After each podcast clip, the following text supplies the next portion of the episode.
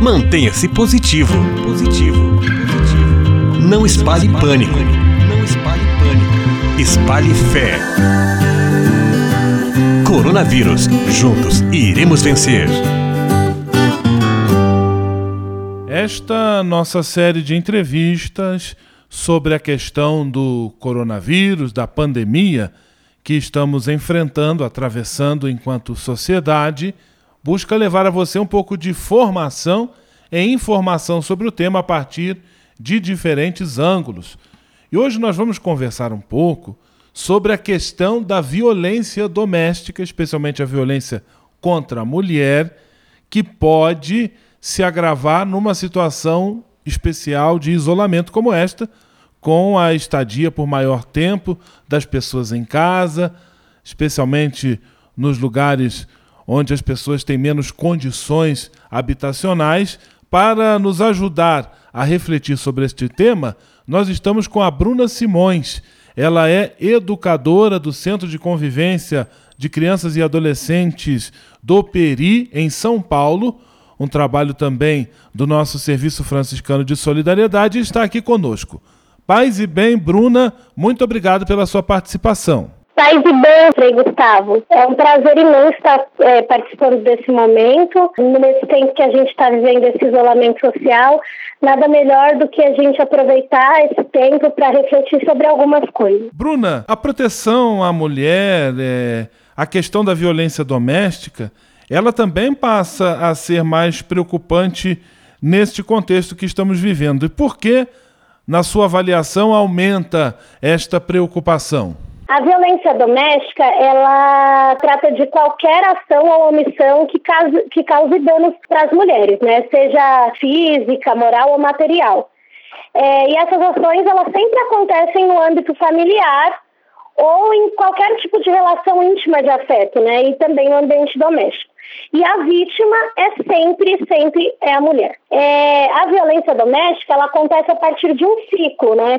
Esse ciclo, ele conta com três fases que são o aumento da tensão, o ato da violência propriamente dito e o arrependimento por parte do agressor.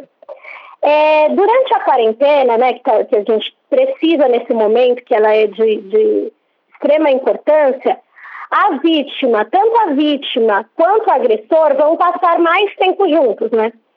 E esse momento pode causar no agressor um aumento desse estresse, né? E por que, que esse estresse vai ser aumentado? Pode ser por vários motivos. É, pode ser pela perca da liberdade, é, que a gente não está preparado para isso, né? Pela ausência dos recursos é, financeiros, que a gente, por mais programação financeira que a gente tenha, a gente não, não se prepara também com antecedência para essas coisas, a gente não tinha expectativa de que isso um dia pudesse é, bater na nossa porta. As abstinências né, das relações extraconjugais, então aqueles maridos que têm outras relações é, em segredo acabam não conseguindo ter esse tempo para manter essas relações e os vícios em geral. Então, isso é inevitável para a primeira parte do ciclo, né, que é o aumento da tensão. Não tem como, diante de todas essas coisas, não haver esse aumento da tensão. A segunda fase do ciclo, que é o ato da violência, que consiste nas agressões físicas e psicológicas e também financeiras propriamente ditas, nesse momento de distanciamento social também encontra muita brecha. Por quê? Porque a gente tem vários serviços que atendem as vítimas com a suspensão das, das atividades, né, as atividades estão paralisadas, esses serviços foram fechados, e além disso, as possíveis visitas, né, que eram realizadas por amigos ou por parentes, também estão suspensas. Então fica é, impossível de que alguém perceba ou identifique algum tipo de problema. E a última fase, né, que a gente considera no, no ciclo da violência doméstica é a fase do arrependimento que assim como as outras, vai ter é, muita tranquilidade para acontecer. Porque no momento que a gente está com esse caos né, social, é muito comum que a vítima perceba e, e acredite que a única coisa que sobra para ela é essa relação. Além dessas coisas que é, eu acabei de falar acima, a gente tem que olhar para um outro fator de extrema relevância, que é o fato de que as mulheres elas precisam das atividades econômicas para romper com as relações de violência e dependência, né? seja de um marido, do pai, do tio ou de qualquer outro tipo de agressor. E aí são as mulheres que ocupam os empregos informais a partir das, das faxinas, né, desses trabalhos como empregada doméstica, ou vendas ambulantes, ou até mesmo outros pequenos serviços. E a gente também não pode esquecer que dos desempregados que a gente tem no país, 52% são mulheres. Então, diante desse cenário, além das mulheres que vão ser afetadas pelo Covid-19, a gente, o aumento da violência física, psicológica vai acontecer. E a gente precisa olhar para isso com bastante atenção. Estamos conversando com a Bruna Simões, educadora do Centro de Convivência para Crianças e Adolescentes do bairro do Peri, em São Paulo, trabalho do nosso Serviço Franciscano de Solidariedade, está nos ajudando a refletir sobre a questão da violência doméstica ou do possível agravamento deste problema na situação que estamos vivendo. Bruna, mesmo numa situação extraordinária, extrema como esta, o que pode ser feito em casos de agressão? Então, as denúncias, elas são essenciais. É, elas podem ser feitas pelo 180 ou também pelo 190, que ele é 190, ele acaba sendo um canal importante nesse momento, porque ele pode pegar o agressor em né? E aí, é, então é um canal que a gente pode utilizar. É, as vítimas devem fazer essas denúncias, mas qualquer outra pessoa que tiver notícia desses casos também tem que fazer. Porque, às vezes, as denúncias que são realizadas por terceiros são as que contribuem para que as pessoas saiam dessa condição e dessa situação. É importante que a gente desconstrua é, aquela ideia de que briga de marido e mulher não se mete a colher. Pelo contrário, em briga de marido e mulher se mete a colher sim, porque é dessa forma que a gente vai conseguir minimizar as questões dos feminicídios que estão atingindo as mulheres do Brasil. Bruna Simões está conversando conosco sobre a questão da prevenção à violência doméstica e quais são os meios mais eficientes na prevenção deste problema em relação à, à violência doméstica. Então, nesse momento, as nossas ações elas podem parecer bastante limitadas, né? Mas ainda há o que fazer. Em primeiro lugar, a gente tem que demonstrar que uma pandemia, né, por mais grave que ela seja, como é o caso da Covid-19, não fecha os nossos olhos para o que se refere à violência doméstica, né? Os serviços de atendimento à mulher para as mulheres que são vítimas também não deveriam fechar apoiados numa ideia de que eles não são essenciais. Isso não, não poderia acontecer nesse momento. Acho que a gente tinha que manter esses serviços abertos. A gente precisa ainda preparar o 180 para o aumento desse tipo de denúncia, né?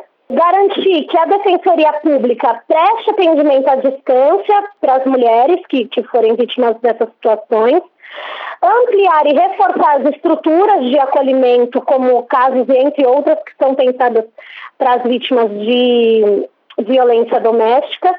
E é importante que nesse período as mulheres se comuniquem com mais frequência entre si. E as companheiras é, que já têm um histórico de violência familiar, essas precisam ser mais ouvidas e sem julgamento, né? Para que elas se sintam confortáveis em compartilhar essas possíveis agressões e para que a gente tente minimamente se ajudar e se orientar, né? Além disso, é importante que nesse momento a gente tenha uma ampla divulgação da Lei Maria da Penha e estimular a sua aplicação, né? Essa é uma lei que é uma das três legislações mais avançadas do mundo para o enfrentamento da violência contra as mulheres, porque ela prevê, além das punições, ela prevê ações públicas para prevenir a violência doméstica e ampliar a, a proteção das mulheres. A gente precisa também informar as mulheres sobre os seus direitos, como os serviços de atendimento especializados e redes de apoio para as mulheres. E, além disso, nesse momento, seria importante a gente utilizar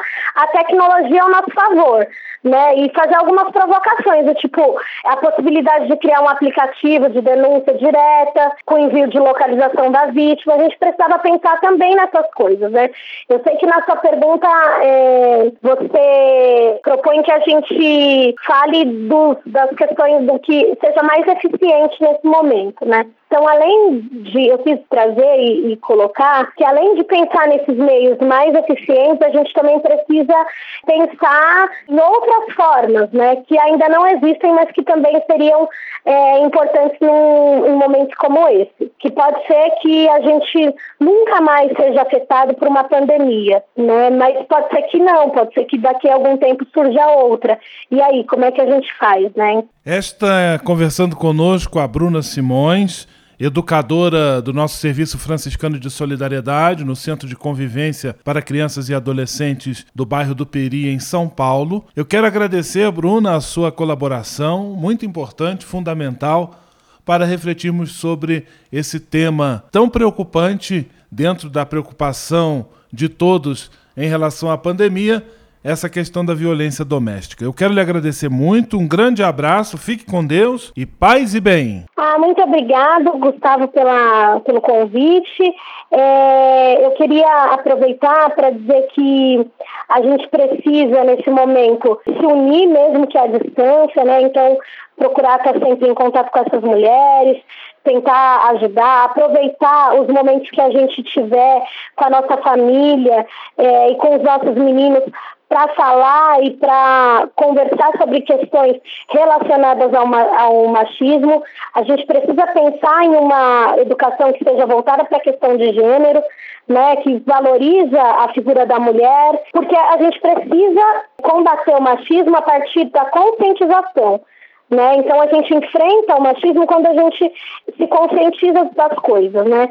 Nós, é, mulheres e homens, é, homens somos seres históricos e a gente precisa refletir, inclusive, sobre os padrões que são apresentados para a gente. Né? Que o quanto que a gente vai reproduzindo coisas ao longo da nossa história, ao longo da nossa vida, que reforçam as desigualdades de gênero mas eu acredito que nós todos, juntos, podemos transformar essa realidade, né? E a gente pode transformar essa realidade porque um mundo bom é aquele onde homens e mulheres podem viver bem e sem violência. Então eu quero agradecer esse convite, fico muito feliz de vocês promoverem esses espaços porque transformar a realidade também perpassa por esse tipo de iniciativa. É, além de trabalhar no, no CCA Cefras, como educadora, eu faço parte de um coletivo de mulheres na zona noroeste aqui de São Paulo e esse é sempre o que a gente compartilha, né? Esse desejo utópico de viver em um mundo onde homens e mulheres são reconhecidos, têm o seu valor e vivem sem violência. Meu muito obrigada. Mantenha-se positivo. Positivo. Positivo. Não espalhe pânico. Não espalhe pânico. Espalhe fé. Coronavírus. Juntos iremos vencer.